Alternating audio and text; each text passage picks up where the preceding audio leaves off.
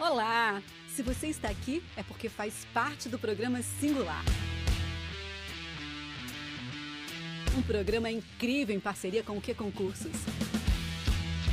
Está começando Trilha do Concurseiro, o podcast oficial dos concurseiros da Estácio.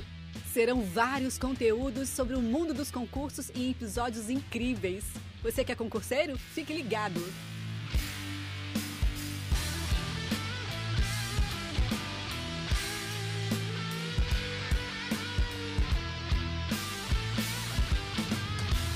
Olá, concurseiros e concurseiras. Sejam muito bem-vindos ao podcast da Trilha do Concurseiro. Eu sou Léo Costa, aqui do time de experiência do aluno digital aqui na Estácio. Sejam muito bem-vindos. No episódio de hoje, recebemos mais uma vez a presença do mestre em Administração Pública e Servidor Público Federal, professor Douglas Schneider. Nosso papo será para conhecer um pouco mais sobre as possíveis áreas de atuação estabilidade de cada área, salários e média de aprovados em cada concurso. E para quem está começando agora ou está apertado de grana, vamos trazer informações sobre os principais concursos de nível médio e com grandes chances de aprovação. Professor, obrigado pela participação e para quem não assistiu a nossa live de ter conhecimento da carreira, vou pedir que o senhor se apresente. Oi, Léo. Obrigado pelo convite mais uma vez. Para quem ainda não me conhece, prazer, meu nome é Douglas Schneider. Eu estou aqui para falar sobre concurso público com você. Na verdade, a gente está aqui para bater um papo tentar te convencer, talvez, a fazer um concurso público, porque eu, como servidor público federal, digo que vale a pena demais. O Léo tem algumas perguntas que eu sei que ele vai fazer para mim, e essas perguntas vão ser essenciais para uma tomada de decisão. Se você vai ou não estudar para concurso e qual carreira você pode escolher, qual área você pode escolher para poder estudar, e inclusive essa talvez seja a primeira dica: escolha uma área específica. Quanto mais é, assertiva for essa sua escolha, mais chances você vai ter. Vamos lá, Léo, manda bem. É isso aí, professor. Já estou com uma listinha aqui prontinha de perguntas para você. Mas antes disso, eu queria saber se você já acessou a nossa trilha do concurseiro. Se ainda não, acesse lá na fase 1, na seção Vida de Concurseiros. Em lives exclusivas, vocês têm acesso a todas as nossas lives que aconteceram. E vamos lá, professor. Preparado? Preparadíssimo. Quais são as nossas áreas de atuação e como escolher uma delas? Bom, primeiro eu começo dizendo que não, são não é uma lista exaustiva, tá? É uma lista exemplificativa. Nos concursos públicos, quando você começar a estudar, você vai entender o porquê que se fala isso, né? No fim das contas, quando você fala de áreas de atuação, você pode escolher entre, por exemplo, a área administrativa, você vai ter várias opções de área administrativa para poder atuar. Todo órgão público, no fim das contas, precisa de uma área administrativa para poder funcionar. Então, essa é uma das primeiras e talvez é, mais amplas áreas de atuação. Você tem a área fiscal, concurso, por exemplo, da Receita Federal, dos fiscos estaduais, você tem as secretarias de Fazenda, por exemplo. Você tem a área de controle, Tribunal de Contas, Tribunal de Contas do Estado, Tribunal de Contas da União e aquelas áreas de controladoria geral. Essas são, essa é a área de controle. Você tem a área policial, a área policial com Polícia Militar, Polícia Civil, Polícia Rodoviária Federal, Polícia Federal em si e, obviamente, as guardas municipais. A área policial ela costuma ter um eixo de disciplinas bastante comum e você pode optar pela é, esfera que for atuar, né? Se é a esfera municipal, se é a esfera estadual ou se é a esfera federal. Você também tem a área judiciária. É, a área judiciária normalmente permeada por concursos da área é, do direito. Então, a galera do direito lá, com defensoria, promotoria, até a parte de, de é, delegados de polícia, acaba entrando para a área judiciária jurídica em si, porque é um concurso específico é, para formados na área de direito. Você ainda tem a área de saúde e a área de educação. Né? São duas áreas aí que têm bastantes oportunidades. A área de saúde, obviamente, muito mais específica para pessoas, por exemplo, formadas em enfermagem, técnicos de enfermagem ou com graduação em enfermagem, o pessoal da área de psicologia. E na área de educação, concursos para professor, por exemplo, na área, nas secretarias de educação estaduais aí do nosso país. Essas, basicamente, são as principais áreas que oferecem oportunidades Brasil afora. Obviamente, Algumas delas têm mais oportunidades do que as outras. É, em compensação, as áreas que têm menos oportunidades pagam um pouco melhor. então, se você fala da área de controle, por exemplo, se você for atuar num Tribunal de Contas do Estado, seja num concurso de nível médio ou num concurso de nível superior, você tende a ganhar um pouco mais. Secretarias de Fazenda também, na área fiscal, você ganha mais. Por quê? Você está mexendo com o dinheiro do governo. Então, quando você mexe com a arrecadação de impostos, com a fiscalização da arrecadação de impostos, você tende a ser mais bem remunerado. Por quê? Faz sentido você ganhar mais porque mexe com a grana e aí a gente tem todos aqueles incentivos é, para você fazer ainda mais e melhor o seu trabalho. Tá? É, outras áreas, como a área administrativa, você tem uma variação grande de remuneração, Léo. Pensando na área administrativa, por exemplo, na área legislativa. Então, você tem o poder legislativo. Senado Federal, Câmara dos Deputados. Vamos pensar, no, pensar grande aqui. Câmara dos Deputados e Senado Federal têm a sua área administrativa, eles têm lá os cargos de técnico, nível médio, e analista de nível superior. O técnico de nível médio na Câmara dos Deputados ganha pouco mais de 15 mil reais por mês. O cara está na área administrativa, mas ganhando mais de 15 mil reais por mês com um concurso de nível médio. Isso no legislativo. Mas você também tem a opção de trabalhar no executivo. No executivo é onde você tem os ministérios, por exemplo, né, onde atua logo abaixo do presidente da República e os órgãos a ele subordinados. Então, você vai trabalhar no Ministério do Turismo, é, numa autarquia federal, por exemplo, você pode trabalhar no INSS, que é uma grande oportunidade pintando por aí. O cargo do INSS eu considero de área administrativa, o técnico de seguro social. Né? Ele vai mexer obviamente com a atividade finalística ali do órgão, mas é uma atividade cartorária, é uma, uma atividade que ele vai fazer administrativa dentro é, da unidade. Então, no fim das contas, acaba se encaixando e é uma remuneração nesse concurso, por exemplo, é um pouco menor. O executivo tende a pagar um pouco menos, mas mesmo assim são remunerações que, para quem não está ganhando nada, Léo, é muita grana. O cara fica rico depois que passa num concurso desse e, obviamente, pode uh, sonhar com mais. Com certeza, muito bacana, professor. E aí, assim, é, é muito bacana que agora quem ainda não se identificou, ainda está na dúvida aí da área de atuação, pode correr lá na trilha do concurseiro. Ali na fase 1, nós temos também uma sessão exclusiva falando de todas as áreas de atuação e a gente vai subindo conteúdo novo é, a cada semana. Então, assim, importante, fique ligado lá. A gente já tem diversos professores falando um pouquinho sobre a área de atuação e aí não, não, não deixa de correr lá e, e conferir. Professor, vamos lá ao próximo ponto. É, quais são os pontos que devem ser levados em, é, em consideração para a escolha dessa área de atuação? O Bom, aluno deve focar ali só no salário, ou ele deve levar em conta ali a qualidade de vida e a melhor área, né, a área que ele se identifica, dizemos assim? Como uma pessoa que está no serviço público há pouco mais de 10 anos, Léo, eu te digo que o ideal é que a gente tenha servidores públicos que estejam identificados com aquilo que eles vão fazer, tá? Isso não significa que em 100% dos casos isso seja verdade. Mas no fim das contas, escolher o equilíbrio entre uma função que te agrade e a remuneração que, obviamente, você gostaria para o seu padrão de vida é, é, uma escolha sábia, tá?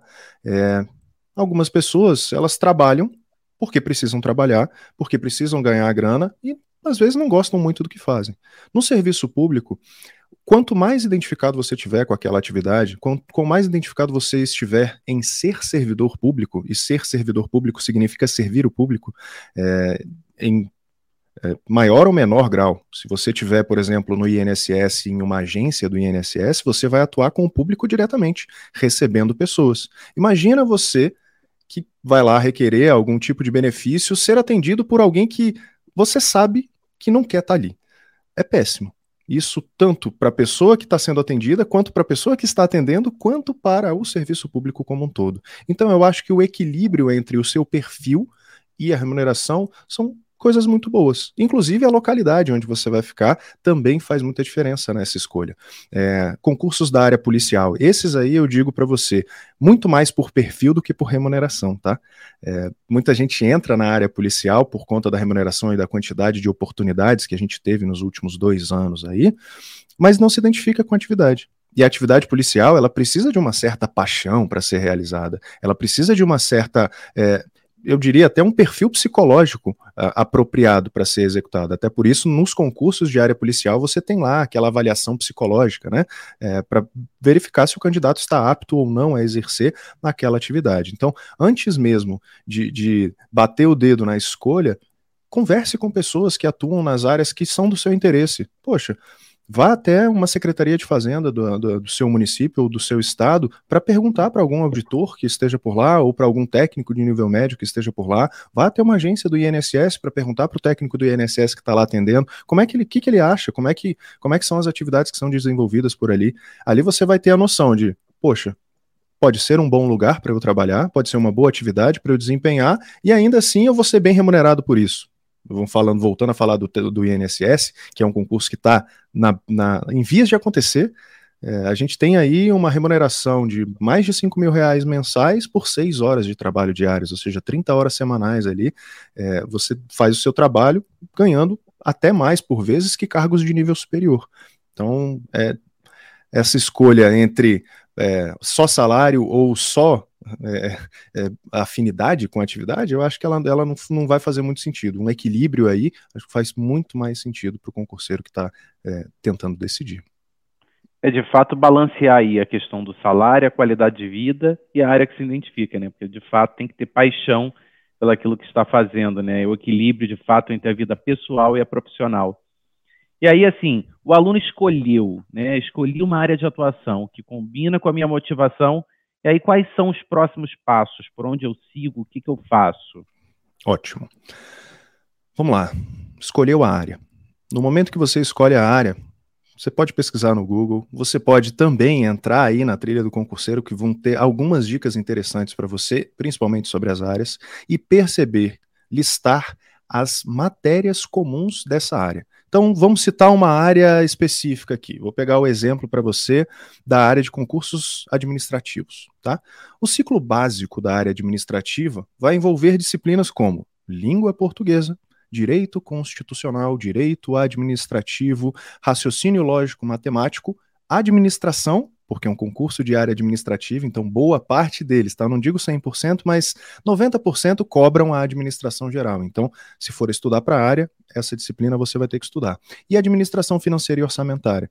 Ou seja, você sabe quais são as disciplinas básicas que são cobradas nesses concursos da sua área. No caso do nosso exemplo, a área administrativa. E aí você começa a estudar essas disciplinas dividindo essas disciplinas no seu dia.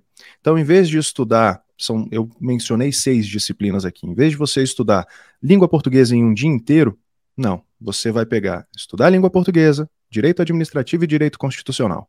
No dia seguinte, repete essas três disciplinas. E vai fazendo isso em ciclos. Vamos dizer que você, dessas seis disciplinas, separe três para poder estudar durante um mês, depois você separa outras três para poder estudar durante outro mês, no mês seguinte.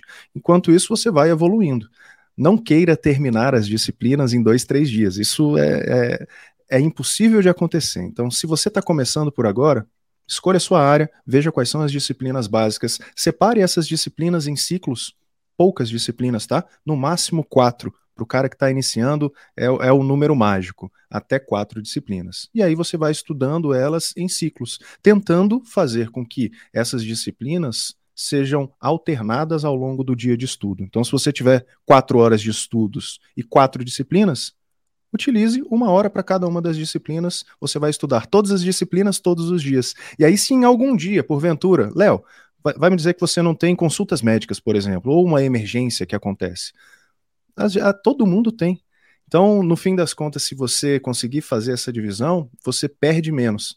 Porque imagina se uma disciplina só por dia você estudasse na segunda-feira, língua portuguesa. E justamente na segunda-feira você acordou, não estava afim de estudar, não estava querendo fazer, deixou de estudar língua portuguesa já por uma semana. Então, esses buracos na vida do iniciante é que não podem acontecer. Por quê? Quanto mais contato você tiver com as disciplinas mais rápido possível, melhor vai ser para você aprender e conseguir depois lembrar na hora da prova. Talvez seja uma das partes mais importantes aí do estudo.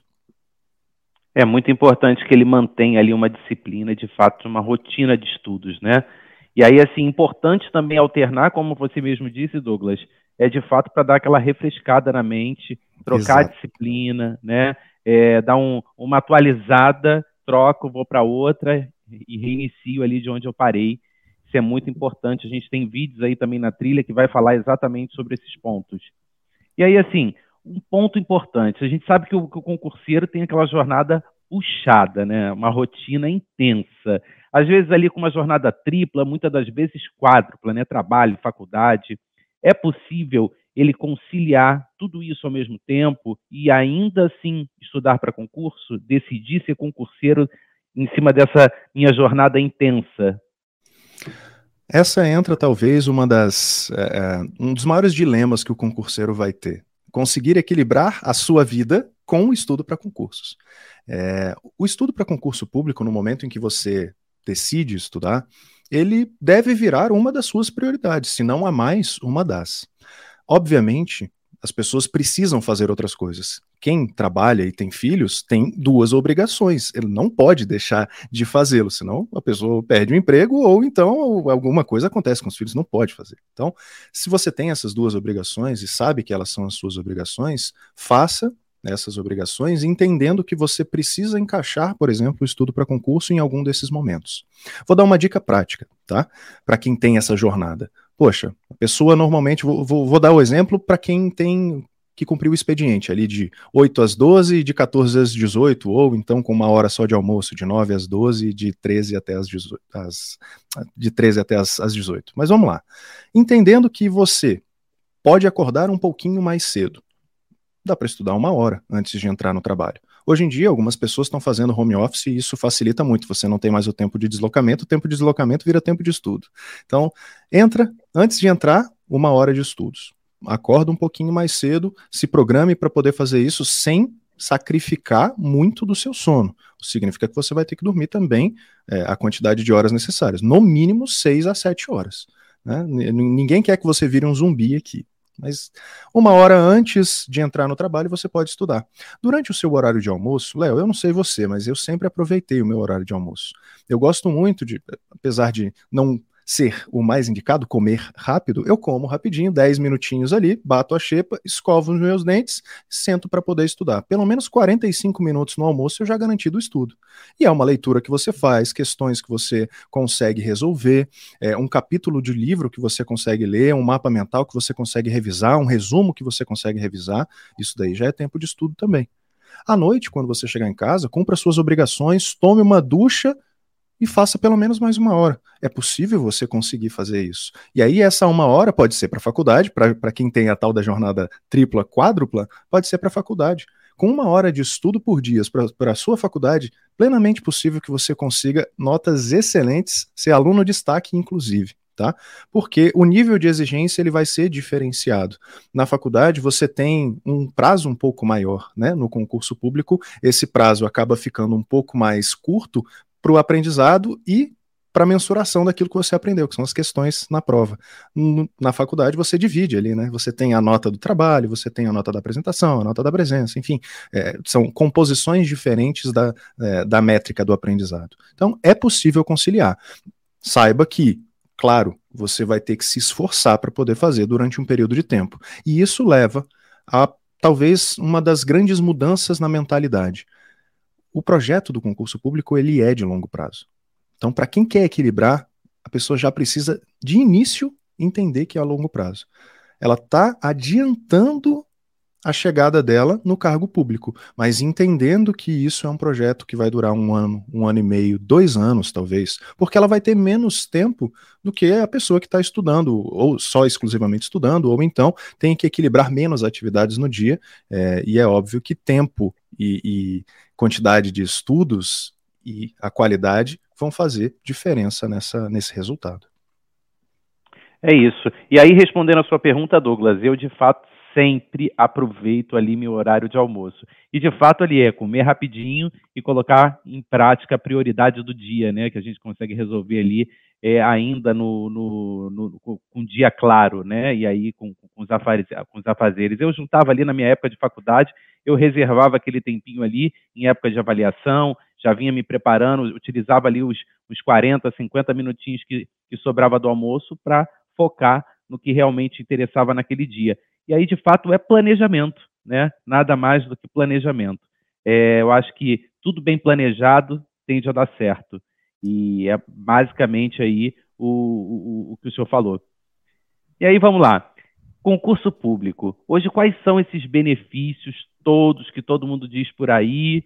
Para aquele aluno novo que está chegando aí, falou, ouvi, ah, soube ali do concurso do INSS, porque a gente tem muitos calouros que estão chegando também, é, já sabem do concurso de INSS, mas quais são os benefícios que esse aluno vai ter se ele for aprovado?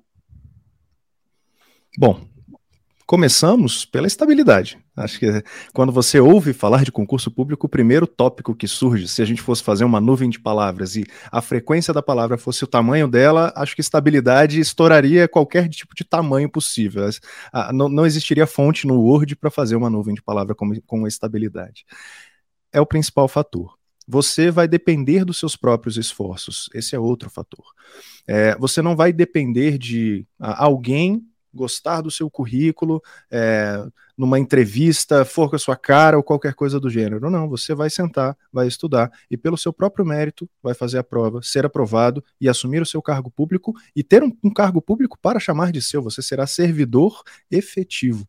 Significa que, depois de três anos, depois do seu estágio probatório, você vai ter a tal estabilidade. Até lá, você tem uma estabilidade, certa, certa estabilidade virtual, e você precisa ser aprovado no estágio probatório, seja um bom servidor, no fim das contas dá tudo certo, se você mostra ali a que veio, e depois você vai ter uma remuneração garantida todo mês, você terá suas férias não quando bem entender, mas no fim das contas você tem bastante liberdade para decidir sobre os seus dias de férias, parcelados em até pelo menos três vezes ali, depende do órgão e, e da regulamentação do órgão, mas normalmente você partilha suas férias em até três parcelas de dez dias.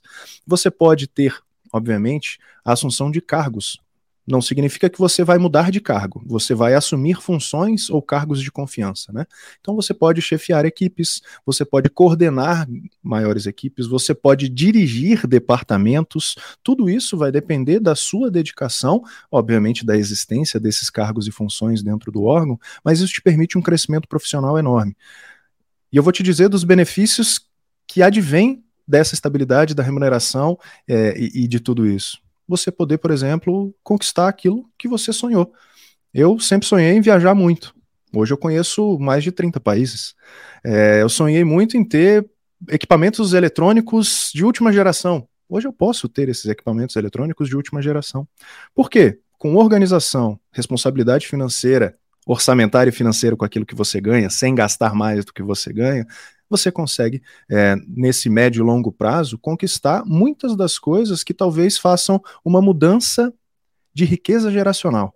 O que, que significa isso? Pessoas que, cara, não tinham um centavo furado, passaram em concursos públicos, e eu digo isso por pessoas que já conversaram comigo recentemente, inclusive servidores do INSS, que não tinham um tostão furado, não conseguiam juntar um salário mínimo com três empregos diferentes, passaram no concurso do INSS, conseguiram é, conquistar sua casa própria, carro, viagens, família, dar bem-estar tanto para quem diretamente lida com ele, quanto indiretamente, parentes de primeiro, segundo grau, coisas que mudam riqueza, é uma riqueza literalmente geracional. Você muda gerações da sua vida é, entrando no serviço público e tendo essa renda. E dentro do serviço público você tem a tranquilidade de poder alçar voos maiores. Então, pô, entrei ganhando 3 mil, porque o meu cargo era esse de 3 mil reais ali na área administrativa, no Instituto Federal, eu posso me valorizar dentro do órgão, ganhar cinco com cargo de confiança, continuar estudando e alçar voo para um, um, cargo de analista, ou tentar a área fiscal, a área é, de controle, ou a área legislativa, ir lá para o Senado, ir para a Câmara dos Deputados para trabalhar com processo legislativo, enfim, você pode ter voos maiores a partir do momento que você ingressa no serviço público. Quantos são os casos de pessoas que entraram em concursos de nível médio, a gente chama de cargo, concursos escada, né, para você ter uma escadinha para subir até onde você gostaria, e chegaram a juízes, juízes estaduais, chegaram a, a, a ter cargos de nível superior no legislativo, primeiro colocado em Tribunal de Contas, coisas que o, o, serviço público permitiu ao longo da trajetória profissional dessa pessoa, que se desenvolveu enquanto servidor público, enquanto estudante, porque isso também faz muita diferença, e no fim das contas conseguiu o cargo dos sonhos E hoje, acho que duas, três gerações já estão bem tranquilas é, em, em, termos de remuneração, tranquilidade, estabilidade, enfim. Os benefícios do serviço público são muitos, tá? Olha, eu pude enumerar aqui a quantidade de benefícios. E aí, concurseiros, ficaram animados? Eu já estou aqui buscando tudo sobre o concurso do INSS para garantir já aquela renda ali para dar um up ali na carreira. E aí, você já começou? Ainda não? Então corre lá na trilha que tem várias coisas legais para você ficar por dentro do concurso público. E aí, professor, é, hoje esses concursos é, ele, ele, já tem ali, é, a gente tem uma média de salários, né? Falando assim, né? É, e qual a, mais ou menos ali o que mais aprova? Como é que funciona? Bom, vamos lá. Média de remuneração vai depender da área que você for estudar e, obviamente, é, é do órgão para o qual você for prestar o concurso público, né? Mas vamos dizer que um concurso para o concurseiro iniciante, tá? Para um concurso de é, baixa ou média complexidade. O concurso do INSS é um concurso de média complexidade. É um concurso que vai te pagar entre 3 e 6 mil reais mensais. Então, entendendo que a pessoa está começando a vida profissional dela, é uma remuneração bastante justa, inclusive. Agora, se você for querer alçar voos maiores, mesmo em concursos de nível médio, escolha a área de controle ou a área fiscal. Essas duas áreas tendem a pagar bastante. A área legislativa também, tá? Concursos de técnico legislativo nas assembleias legislativas, concursos de técnico legislativo na Câmara dos Deputados, na Câmara é, dos, dos, na Câmara Legislativa do Distrito Federal, por exemplo, são concursos que tendem a pagar é, mais de 7, 8 mil reais para o técnico. Tribunais, a mesma coisa. Então, depende da área que você for escolher. Tribunal não é uma área, é órgão, mas no fim das contas, se você for para a área administrativa de um tribunal, você vai estar tá lá concorrendo a um cargo que te paga mais de 8 mil reais mensais. Pesquise a área, é, algumas áreas têm uma remuneração inicial um pouco menor, só que as remunerações finais, que a gente fala de, de cargos maiores e tal, elas ultrapassam os 20 mil reais na maior parte das áreas, tá? Então, se você for falar da área de saúde, a área de saúde tem uma remuneração inicial um pouco mais baixa, só que se você, por exemplo, for da área de saúde e fizer medicina, você vai ter cargo de médico, cargo de médico dentro de uma secretaria de saúde é, de um estado, município, você vai ter uma remuneração bacana para uma carga horária que é reduzida, é menor, porque o médico pode acumular é, cargos, né? Então, no fim das contas, é, escolha bem a área a partir dessas médias de remuneração. Se você pesquisar, a própria folha dirigida, ela tende a divulgar é, médias de remuneração aí para cada uma dessas áreas. Pesquise bem, a área policial também costuma pagar bem, dependendo do, do cargo falar de Polícia Rodoviária Federal e Polícia Federal são mais de 10 mil reais mensais é, para o policial. Polícia Civil do Distrito Federal é uma polícia que paga muito bem, mas as polícias civis dos estados, no Rio de Janeiro, por exemplo, a Polícia Civil do Estado do Rio de Janeiro paga mais de 6, 7 mil reais para aqueles que são investigadores de polícia lá. Então, vale bastante a pena. Maravilha. E hoje nós temos alunos também é, que de fato estão fazendo a graduação exatamente para dar aquele upgrade no concurso, né? Para fazer o, concurso, o, famoso escadinha, como, como você mesmo disse, para poder é, galgar ali passos maiores na carreira. E aí, assim, nossos alunos hoje, eles são muito bem amparados. E aí eu sei que o senhor tem aquela super dica né, para os nossos, inicia nossos iniciantes, e eles precisam saber ali é, que precisam de uma renda né, para poder continuar e que ainda não concluíram a graduação. É, o senhor já falou ali de fato em INSS, alguns outros concursos, né? É, qual é o grau de dificuldade é, dessas provas? Provas inici de iniciante, a gente chama de provas de iniciante, é, são concursos de baixa e média complexidade. Um cara que, do zero, nunca estudou para concurso público e quer atingir ali o seu, é, o seu cargo público, em seis meses ele consegue bater o conteúdo do edital com tranquilidade e fazer as provas. Vou dar o exemplo do cargo de assistente em administração do, da Universidade Federal do Rio de Janeiro. Tá? É um cargo de nível médio, remuneração de pouco mais de, de 2.500, 3.000 reais mensais, Quatro disciplinas eram cobradas no concurso: língua portuguesa, raciocínio lógico, informática e direito administrativo. Então, quatro disciplinas sendo cobradas ali no concurso. Extremamente possível de vencer esse conteúdo em três meses de estudo, com dedicação, com planejamento. Então, a dica é, especial para a galera que está começando, depois de escolher a área, tendo escolhido ali o seu concurso, organize-se. Faça o seu planejamento. E mais importante do que fazer o planejamento é cumprir esse planejamento. Então, a dedicação diária, ela vai fazer muita diferença. Douglas, preciso estudar todos os dias? Não precisa estudar todos os dias, mas todos os dias que você planejou ter estudado, você precisa estudar. Então, se você no seu cronograma coloca de segunda a sexta vai estudar, estude de segunda a sexta. Descanse no final de semana. Pode descansar no domingo. Os domingos são, são bons dias de descanso. No fim das contas, Estude todos os dias que você planejar estudar.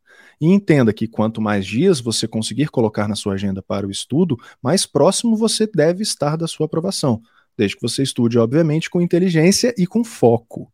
Foco é extremamente importante. A gente tem um aparelho celular na mão do momento que a gente acorda até o momento que a gente vai dormir. Se ele não se mantiver longe da sua mão enquanto você está estudando, muito possivelmente esse tempo que você vai estar dedicado aos estudos vai ser um tempo ineficiente. Você vai aprender muito menos porque você não vai estar focado naquilo que você está fazendo. Então, além de se planejar com inteligência, execute o estudo com inteligência. Inteligência suficiente para deixar o seu celular em outro cômodo, no silencioso, sem vibrar, para não correr nem risco de, de mexer nele. Não, eu não estou pedindo para você abandonar ou jogar pela janela. É no máximo 50 minutos de sessão de estudos. Depois você vai lá, dá uma olhada no celular e volta para mais 50 minutos. E sucessivamente você fazendo isso, tenho certeza que sua aprovação vai estar muito mais próxima. E essa tranquilidade que muita gente está procurando por agora, né? Gerar uma renda, poder trabalhar, ter mais tranquilidade e alçar voos ainda maiores. É isso, nada mais do que foco mesmo, é você usar aí, a gente tem hoje diversas, é, diversas ferramentas de estudos, ainda mais algumas ali para foco nos estudos, né, algumas técnicas bacanas, é, e aí, assim, importante que aplique e, e, e foque ali nos estudos para não sair ali do, do, do, do que você planejou. E aí, professor, todas essas vagas desses concursos, elas são preenchidas? Ficam muitas vagas em aberto sem preencher? Raros são os concursos que ficam vagas em aberto, por não ter aprovados suficientes. É, o que pode acontecer é preenchimento de várias vagas, e aí a gente está falando de concursos de nível médio que tem uma remuneração tecnicamente mais baixa do que outros cargos de nível superior. Né? Então, ocupam-se todas as vagas, o pessoal exerce suas atividades durante seis, oito, dez meses, consegue aprovação em outros concursos e sai e aí você não tem aprovados suficientes para preencher o número de vagas do pessoal que está saindo. Mas todas as vagas na nomeação, em geral, são preenchidas. São 95, 98% dos concursos têm todas as suas vagas preenchidas com tranquilidade. Tem muita gente procurando, mas apesar disso, e aí eu quero deixar o pessoal que está querendo estudar para concurso tranquilo. É muita procura, é muito candidato, mas é uma galera que, infelizmente, ou para vocês que estão começando, felizmente, não está bem preparada para isso. Não está fazendo com inteligência. O cara se inscreve na prova achando que a mão de Deus vai fazer a diferença. Vou te falar um negócio, pode até fazer, só que vai ser tão a exceção que você vai gozar dessa, dessa, desse privilégio de ter a mão de Deus porque você estudou naquela questão que talvez você não lembrasse, mas pô, por uma iluminação divina você acertou. Então, no fim das contas, você vai ter a ajuda se for estudar. Para essa galera que está chegando lá, se inscrevendo no concurso, achando que lendo meia dúzia de páginas sem planejamento nenhum, ou simplesmente fazendo a inscrição do concurso, indo lá fazer a prova, eles vão ser aprovados, hoje em dia isso já não acontece mais. Então, seja um candidato que também vai dar trabalho para os outros. Eu, hoje, quando estudo para concurso, quando estudo, para fazer qualquer coisa. Eu estudo com um objetivo em mente: que as pessoas olhem para mim e falem: Meu Deus, que medo daquele cara, ele estuda muito. Esse, esse é o objetivo. O cara chega na hora de fazer o concurso público, alguém me viu estudar e aquela pessoa olha para mim com aquela cara de medo, porque ela tá com medo da concorrência. Eu quero que ela tenha esse é, é, é esse, esse foco no, no, momento que olhar para mim e falar assim: hum, caraca, tá lá o cara que estuda muito. Por quê? Porque é a única coisa que eu posso controlar. O resto, o resultado, eu já não sei como é que vai ser. Mas o estudo, esse sim eu controlo. Todos os dias eu faço e é assim que você tem que entrar, cara, com é sangue no olho, literalmente sangue no olho, para conseguir o seu cargo público lá. Não, e de fato essa concorrência aí acontece até mesmo no dia da prova, né? tem aquele candidato ali que está com a caneta na cabeça, olhando para cima, pensando na resposta, e ele vê aquele outro candidato ali preenchendo tudo, desestabilizou geral, acabou. Acabou, aquilo ali já, já ele, ele já, já perde o eixo. E... O sorrisinho de canto de boca do seu concorrente que está fazendo a prova e viu uma questão e sabe, o cara que não sabe, ele fica pensando: meu Deus, por que, que ele está rindo? Essa prova está é muito difícil. Você que estudou com tranquilidade, viu o que estava acontecendo, você pode até errar algumas questões na prova, o que é natural, mas você viu aquele conteúdo, você passou por aquele conteúdo, você tem grandes chances de acertar as questões que estão por lá porque você passou por aquilo. A pessoa que por vezes chegou por lá e não estudou direito, ela nem viu aquele conteúdo e ela está desesperada, fala: Meu Deus do céu, o que, que o cara está falando disso aqui? Tava tudo lá no edital, você que se planejou, estudou com disciplina, fez com constância, chega lá bem mais tranquilo e, obviamente, acaba desestabilizando um outro candidato. É isso aí. Então, pessoal, estamos chegando ao fim desse papo incrível. E para fechar, professor, mais uma última pergunta. Existe algum perfil certo para ser concurseiro? Quais as características nossos alunos devem ter ou desenvolver? Resiliência, planejamento inteligência. E eu não estou dizendo a inteligência, aquela que a gente acha que é o tal do QI, né, o coeficiente de inteligência para respostas a perguntas. Não. A sua inteligência emocional na hora da preparação, entender que o concurso público ele é uma caminhada, uma jornada que tende a ser mais solitária mesmo. Porque o professor, ele te faz entender o conteúdo. Quem aprende o conteúdo é você no momento que você senta e estuda, no momento que você senta e faz questões, no momento que você senta e faz suas revisões. Então é uma jornada que tende a ser mais solitária. Por isso a inteligência emocional ela sempre vai ser um diferencial para os candidatos. Boa parte dos candidatos que eu considero competitivos hoje são aqueles que conseguiram vencer as, algumas dessas barreiras que podem te desestabilizar emocionalmente, porque não lhes falta conteúdo. Falta a alguns desses outros candidatos que não estão tão competitivos assim a tranquilidade para ir fazer uma prova. A, a, o treino vai te dar mais dessa tranquilidade. Então, a inteligência emocional, no fim das contas, não é uma coisa que você nasce com ela ou não. Você consegue desenvolver isso. Você consegue desenvolver estudando, fazendo, sendo o mais constante possível. A resiliência vem da não desistência. Não desista. Não ache que aquilo não é para você. Tente melhorar a cada vez que você senta para fazer uma sessão de estudos. Então, quando você separa os seus 50 minutos para poder estudar, pense: como eu posso fazer isso de uma melhor maneira? Como eu posso fazer isso de uma maneira mais eficiente? Como é que eu posso aprender mais no momento que eu sento a minha bunda na cadeira? Porque quando você pensa racionalmente e, e, e intrinsecamente naquilo que você está fazendo, você melhora aquilo que você está fazendo. E se você melhora aquilo que você está fazendo todos os dias, eu garanto que você vai chegar muito melhor do que vários outros candidatos na hora da sua prova. Então, não desista, tenha disciplina, seja emocionalmente inteligente, compreenda o que você está fazendo na caminhada e foque no processo. Não se preocupa com o resultado agora. Você se preocupa com o resultado depois que você fizer a prova. Antes de fazer a prova, você tem que se preocupar com o estudo que você tem que fazer todos os dias que você planejou estudar. Quando você muda essa chavinha, os resultados aparecem sem sombra de dúvida. Obrigado, professor Douglas. E chegamos ao fim desse episódio. Obrigado por nos ouvir e ficar aqui com a gente. É, através dessa mídia, nós vamos trazer diversos outros assuntos sobre o mundo dos concursos, dicas de como é, organizar os seus estudos, tempo e muito mais. Você que é concurseiro, fique ligado. A qualquer momento volto aqui com novos conteúdos. Professor Douglas, muito obrigado pela participação até mais, até logo a todos. Valeu, Léo. Obrigado, pessoal. Tchau, tchau e ótimos estudos.